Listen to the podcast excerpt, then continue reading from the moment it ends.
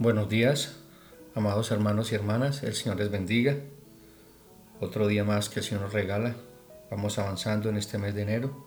De igual manera estamos avanzando en el devocional, viendo al invisible, en el texto que estamos estudiando que es Hebreos capítulo 11.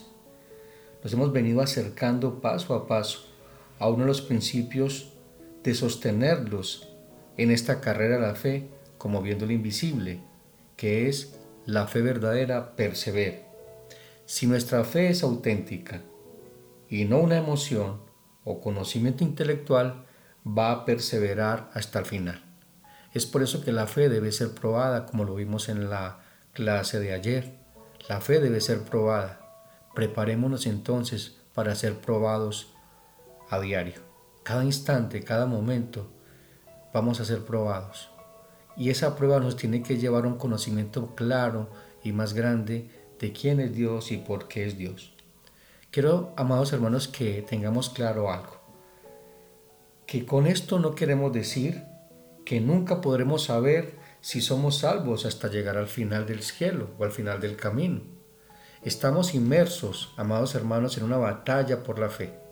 La seguridad de la salvación no nos viene por examinar nuestra propia fe, pues entonces nos desanimaríamos porque todos los días estamos a veces como una tormenta, hoy creemos, mañana no creemos, a veces estamos sujetos a pasiones y emociones, y es la realidad de muchos de nosotros como creyentes. Cada día sabemos que somos constantes en ella, todos los días anhelamos mantenernos firmes en la fe, pero nos vienen los embates de la duda, del desánimo, del abatimiento, eso nos pasa constantemente. Podemos ver uno de los ejemplos de, este tipo de, de situaciones, Juan el Bautista. Juan el Bautista está en la cárcel. Ha proclamado la venida del Señor Jesucristo como su mensajero seis meses predicando arrepentidos y arrepentidos porque el reino de los cielos se ha acercado. Y cuando Cristo llega, ahorita Juan está en la cárcel, le envía mensajeros y le pregunta, ¿eres tú el Cristo o tenemos que esperar a otro? No significa que estaba víctima de la incredulidad, sino había desconcierto.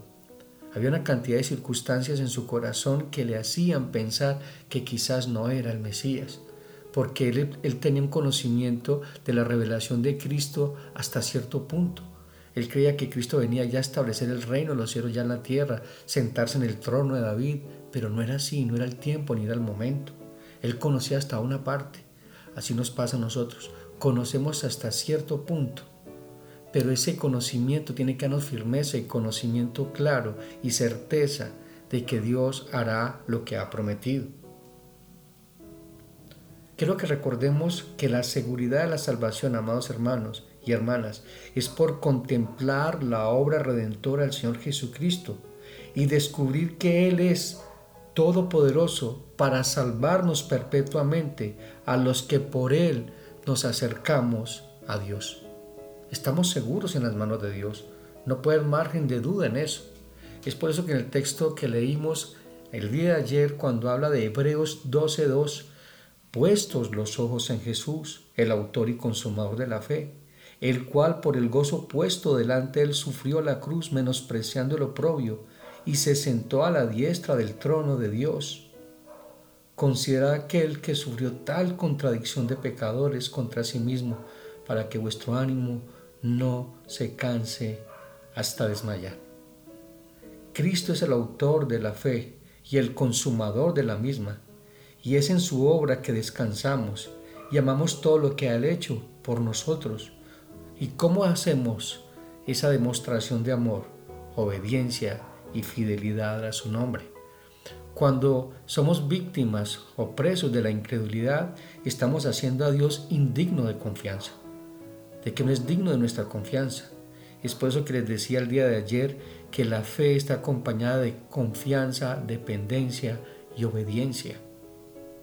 Son tres características fundamentales de una fe, de una fe que vence al mundo, que vence las circunstancias. No se trata del testimonio de nuestro propio espíritu, confiando en la firmeza y grandeza de nuestra fe como si algún mérito personal se tratara. no se basa en lo que nosotros pensamos, sentimos, se basa en lo que Dios ha revelado. El Espíritu Santo, quien nos asegura de que Jesucristo tenemos acceso, a través de Jesucristo tenemos acceso al Padre como hijos amados. Romanos 8:16 nos dice, el Espíritu mismo da testimonio a nuestro espíritu de que somos hijos de Dios. El Espíritu Santo da testimonio de que somos hijos de Dios. Quiero que me acompañen en sus Biblias a Romanos. Romanos capítulo 4. Romanos capítulo 4. Y vamos a leer desde el 18 para que veamos la fe de Abraham, una fe que perseveró. Y había muchas circunstancias adversas en la vida de Abraham en ese momento, pero se mantuvo firme en las promesas del Señor. Dice, Él creyó en esperanza contra esperanza para llegar, a ser, padre de muchas gentes, conforme a lo que se le había dicho. Así será tu descendencia. Y no se debilitó en la fe al considerar su cuerpo que estaba ya como muerto, siendo de casi cien años, o la esterilidad de la matriz de Sara. Tampoco dudó por incredulidad de la promesa de Dios, sino que se fortaleció en fe, dando gloria a Dios, plenamente convencido de que era también poderoso para hacer todo lo que había prometido, por lo cual también su fe le fue contada por justicia. Este es un hombre firme en la fe, independientemente de las circunstancias, independientemente de lo que él estaba viendo. Se estaba basando y fundamentando en lo que Dios le había dicho. Por eso, dice que estaba plenamente convencido de que era también poderoso Dios para hacer lo que le había prometido. Dios mismo se había comprometido con él, había puesto un sello, había jurado por sí mismo. Era un decreto, era un pacto que Dios estaba haciendo con Abraham y Dios no podía violentarlo. Y esas promesas nos alcanzan a nosotros, amados hermanos. Las promesas que Dios le hizo a Abraham nos alcanzan a nosotros por medio de Jesucristo, que es la simiente que Dios le prometió en Isaac.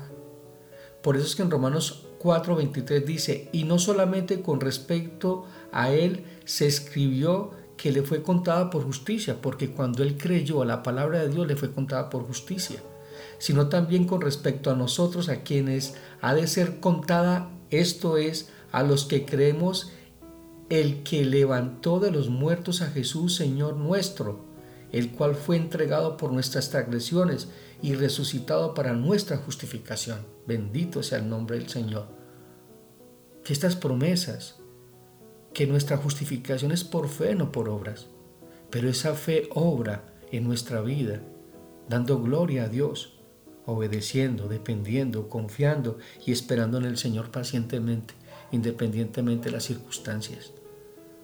Que el Señor nos ayude todos los días a perseverar en la fe, a no desmayar, y como dice eh, el escritor de Romanos, cuando Abraham dijo, tampoco dudó por incredulidad de la promesa de Dios, sino que se fortaleció en fe, en lo que Dios había dicho, dando gloria a Dios. Así debe ser nuestra vida, dándole gloria a Dios en todo momento, en toda circunstancia. Dios les bendiga, amados hermanos y hermanas. Un abrazo.